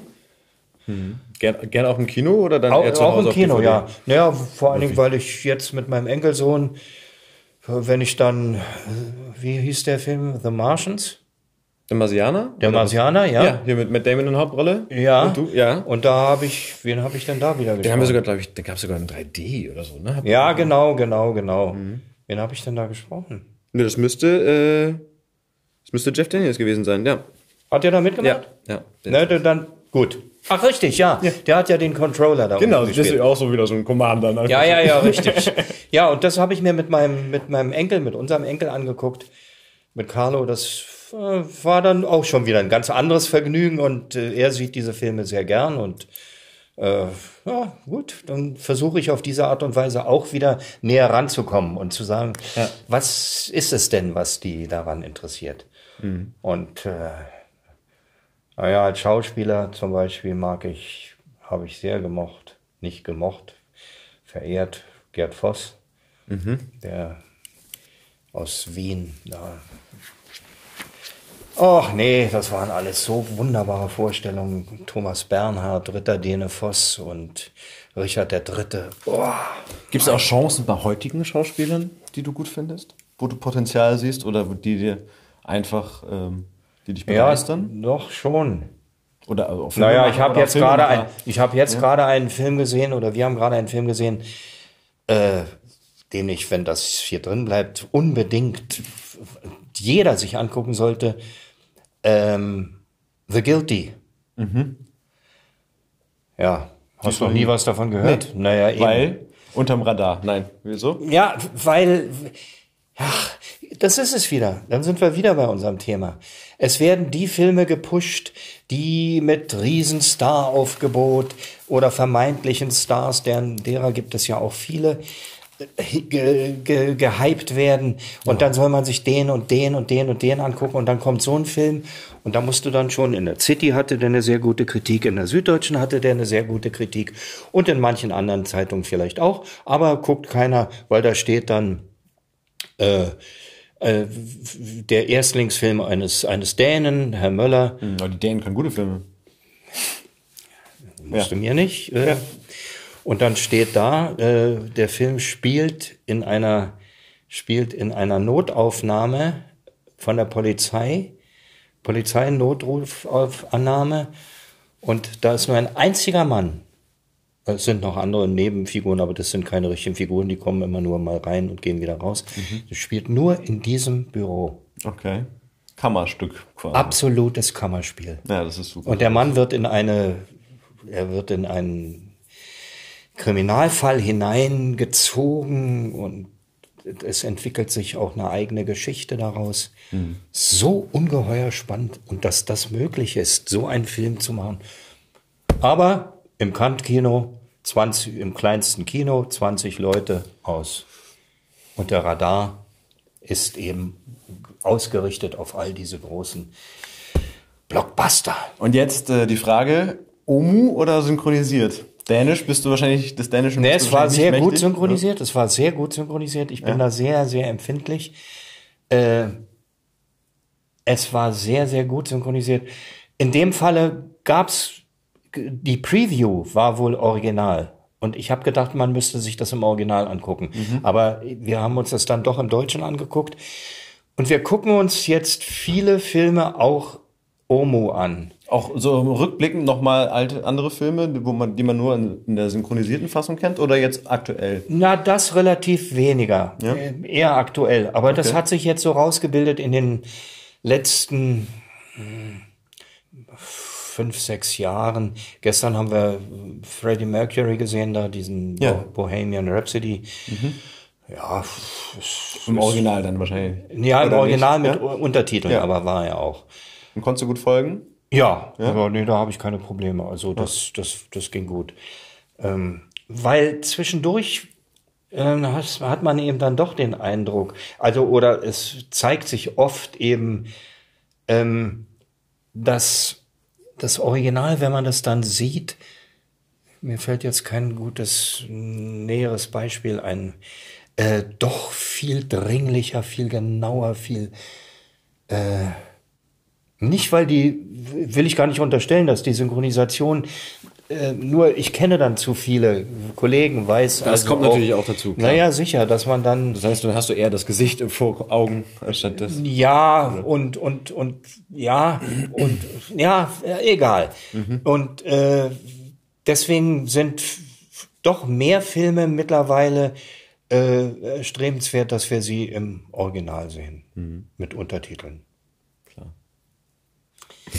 So, komm, ich vorhin hatte ich mir nur noch notiert, weil du hast so süß gesagt, äh, du hast früher Autogramme gesammelt, das machst du nicht mehr. Das, das wusste ich ja nicht. Da kam irgendwie die Idee, welche wären das denn, die du noch haben wollen so. würdest, um den Heute. Faden nochmal zu, Heute, ja. zu knüpfen. Wer fehlt noch in deiner Sammlung? Ja, also, fehlen, es fehlen eine Menge, aber wer, wen würde ich heute.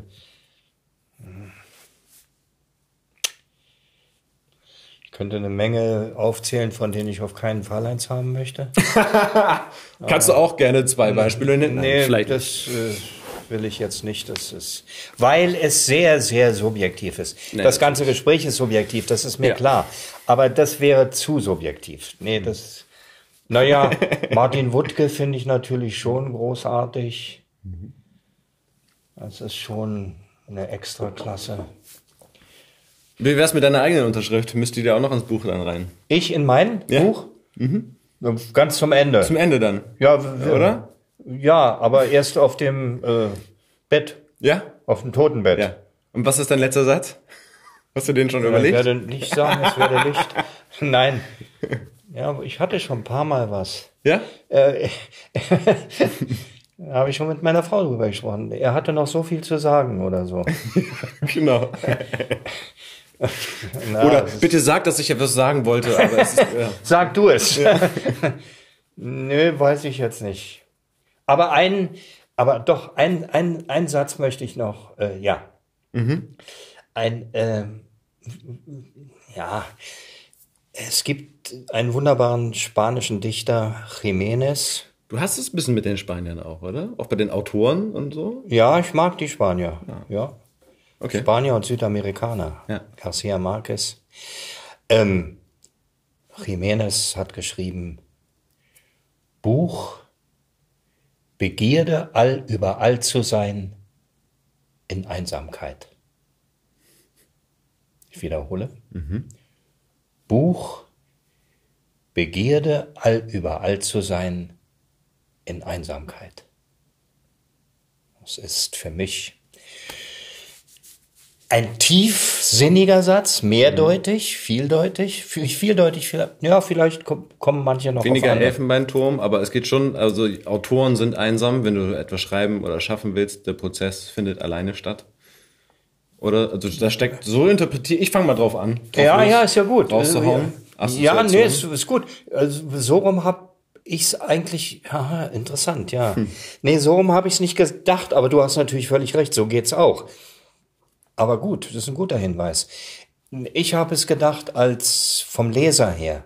Mhm. Wenn ich ein Buch lese, dann ist es die Begierde, all überall in der gesamten Welt zu sein, Mhm. aber in Einsamkeit oder sehnsüchtig in Einsamkeit. Das wäre jetzt die Interpretation. Ja. Begierde, all überall zu sein, aber in Einsamkeit. Oder Begierde, all überall zu sein, in Einsamkeit. Ja. Einsam am Strand lesen. Ja. Genau, also ich meine, der, Aber der das Prozess des Lesens ist ja auch, muss ja in Ruhe und mehr oder weniger alleine sollte. stattfinden. Ja, ja, genau. ja, Aber du hast völlig recht. Es geht natürlich auch, Auch aus vom, Autor- von, aus der Autorensicht. Ja. Nö, ist doch wunderbar. Wenn Ja. es für beide Funktioniert. für beide funktioniert, ist es doch großartig. Ja, schön. Gut. Super. Ja, na, besser kann es ja nicht sein. So, wollen wir zu deinem Text kommen? Können wir machen. Ja? Ja. Das ist super, super Überleitung. Äh, Genau. Äh, kannst du das Licht etwas ja, heller das wird nicht sehr hübsch, aber ich mache noch ein Das- bisschen heller. Wir sind ja nicht beim Fernsehen, ne? Oder Nee. ist das Fernsehen hier? Nee. Nein, das ist nur Ton. So, ich könnte auch noch ein bisschen mehr leuchten hier mit so einem Smartphone. Sowas kann das nämlich auch. Nö, ich denke, das wird Kalt. Ah, Guck mal, ist doch ganz schön, oder? ja, das ist ganz gut. Guck mal, kann doch noch ein bisschen was. So. Also das ist, ähm, wie ich vorhin schon angedeutet habe, ähm, ein Autor, ein österreichischer Autor, Alfred Polgar, der viele hunderte von Feuilletons geschrieben hat. Und äh, das würde ich jetzt nicht für einen Feuilleton-Bericht halten. Das ist ein flammendes Plädoyer. Ähm, und er hat sehr, sehr menschlich, warmherzig geschrieben. Immer mit dem Bestreben, der Menschen Gerechtigkeit widerfahren zu lassen. Und Alfred Polgar ist ein ganz, ich möchte sagen, sanfter, die Menschheit liebender Mann. Und das, was hier jetzt, werden wir mal sehen, wie dir das gefällt. Also Alfred Polgar hat gelebt von 1873 bis 1955. Also auch beide Kriege Ja. mitgemacht. Ja. Rede leider nie gehalten am Grabe der Opfer.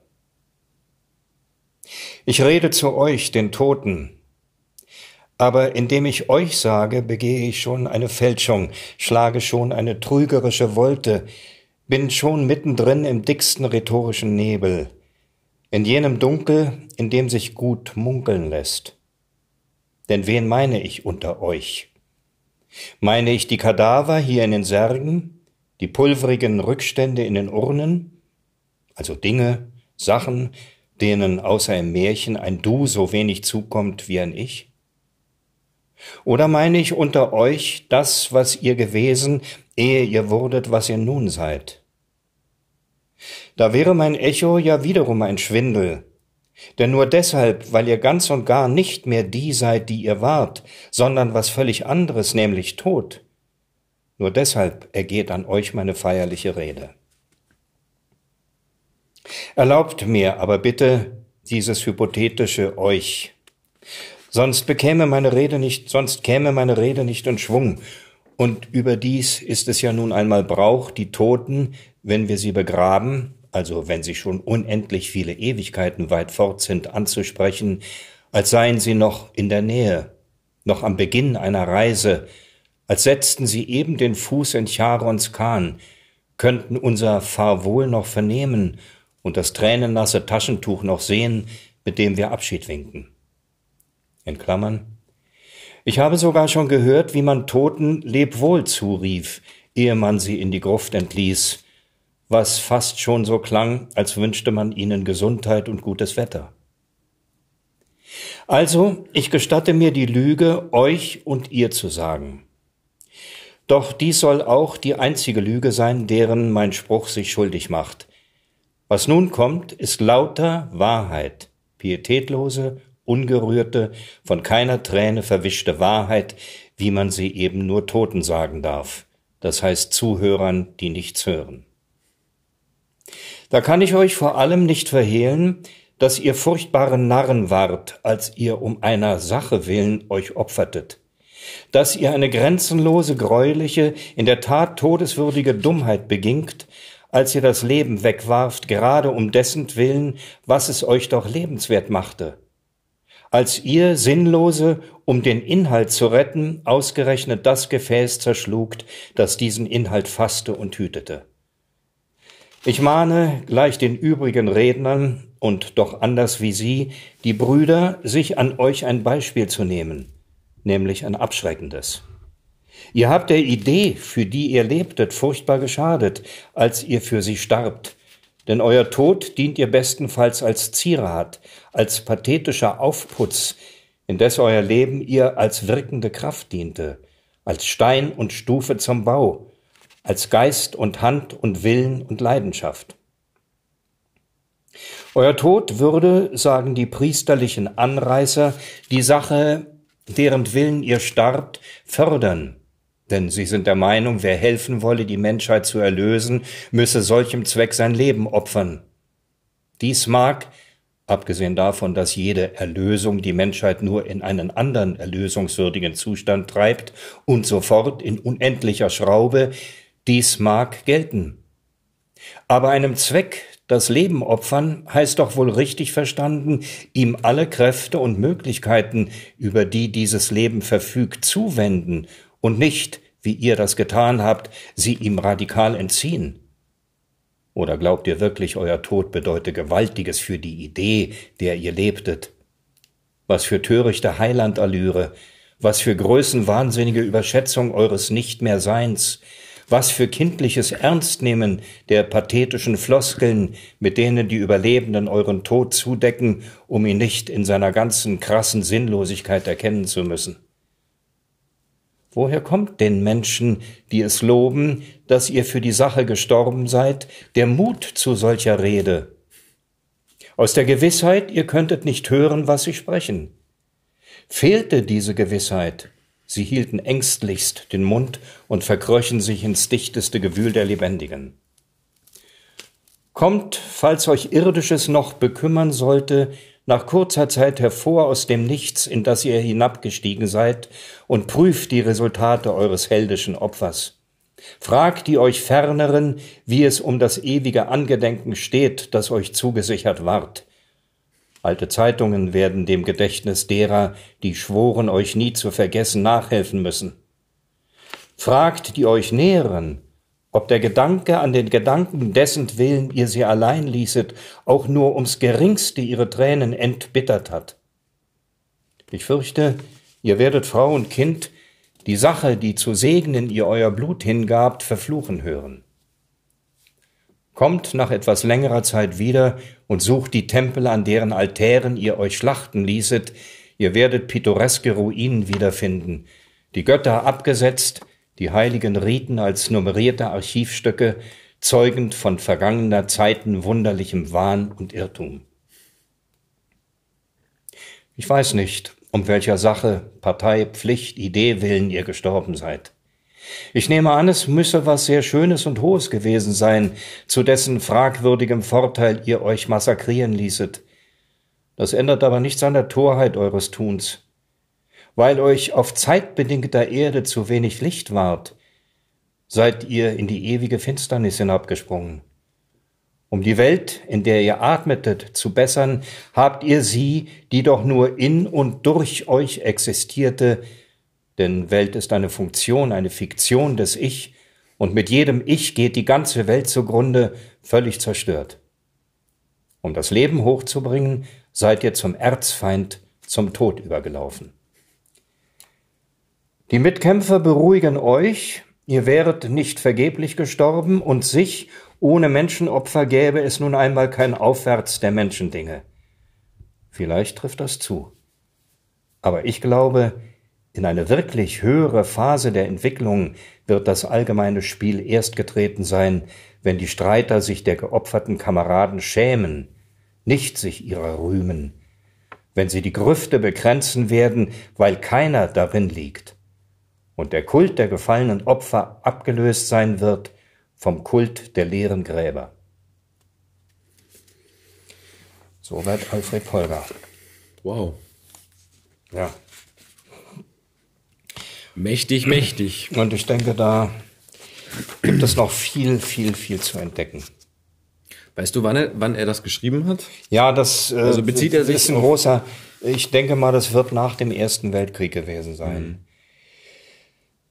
Mhm. Na, nach dem Zweiten glaube ich eher. Ja, ich weiß es nicht. Ich, das war ein Fehler, dass ich das nicht, Ist nicht so schlimm. dass ich das nicht nachgeguckt habe. Aber ich denke, es wird nach dem Ersten Weltkrieg gewesen. Aber es ist ja auch Mhm. Eine un Idee. es Ja, ist egal. nicht nicht richtig wichtig, weil Stellvertretend. stellvertretend für alle, die Kriege, etwas- für alle, ja. für alle Opfer, für alle Opfersüchtigen ist es ja Kreuzzüge, egal. Für eine und Hure, gilt heute ja gilt heute genauso klar. Schön. Ja, wir könnten das auch noch zwei Stunden weitermachen, ne? Äh, Kaffee ist aber kalt. Ja, der Kaffee ist kalt und alle und alt, wenn er jetzt ach, ja nein, es hat mir auch Spaß gemacht und äh, Es ist schön, dass du da warst. gut Danke, Wolfgang. gerne Elias. Das war Wolfgang Kondrus und seine Geschichten. Ich danke dir fürs Zuhören. Wenn es dir gefallen hat, freue ich mich, wenn du unseren Kanal Hörgestalten abonnierst und natürlich wieder vorbeihörst. Du findest uns bei iTunes, Spotify und überall da, wo es Podcasts gibt. Wenn du Anregungen für uns hast oder uns irgendetwas mitteilen willst, dann her damit. Schreib uns einfach eine Mail an hörgestalten.lauscherlounge.de oder über Facebook. Unsere Facebook-Seite darfst du übrigens auch gerne liken. Dort gibt es nämlich unter anderem Fotos und Zitate von unseren Gästen. Alle Infos findest du noch einmal in den Show Notes. Und das nächste Mal ist wieder mein Kollege Josef Ulbich an der Reihe. Dieser Podcast ist eine Produktion der Lauscher Lounge. In den Podcast-Kanälen Lauscher Lounge Hörbuch und Lauscher Lounge Hörspiel findest du kostenlos die Eigenproduktion des Labels. Aber nur für eine bestimmte Zeit. Außerdem legen wir dir sehr den Podcast Texte von gestern ans Herz. Bei einer Live-Veranstaltung lesen Erwachsene Texte, die sie als Kinder oder Jugendliche geschrieben haben, egal ob lustig oder traurig. Gemeinsam durchleben wir erneut die Absurditäten, Tragödien und Kleinigkeiten des Aufwachsens. Wenn du keine unserer Podcast-Veröffentlichungen verpassen willst, abonniere einfach den Kanal Lauscher Lounge alle Podcasts. Also, ahoi, Ciao tschüss und bis zum nächsten Mal bei Hörgestalten. Shh.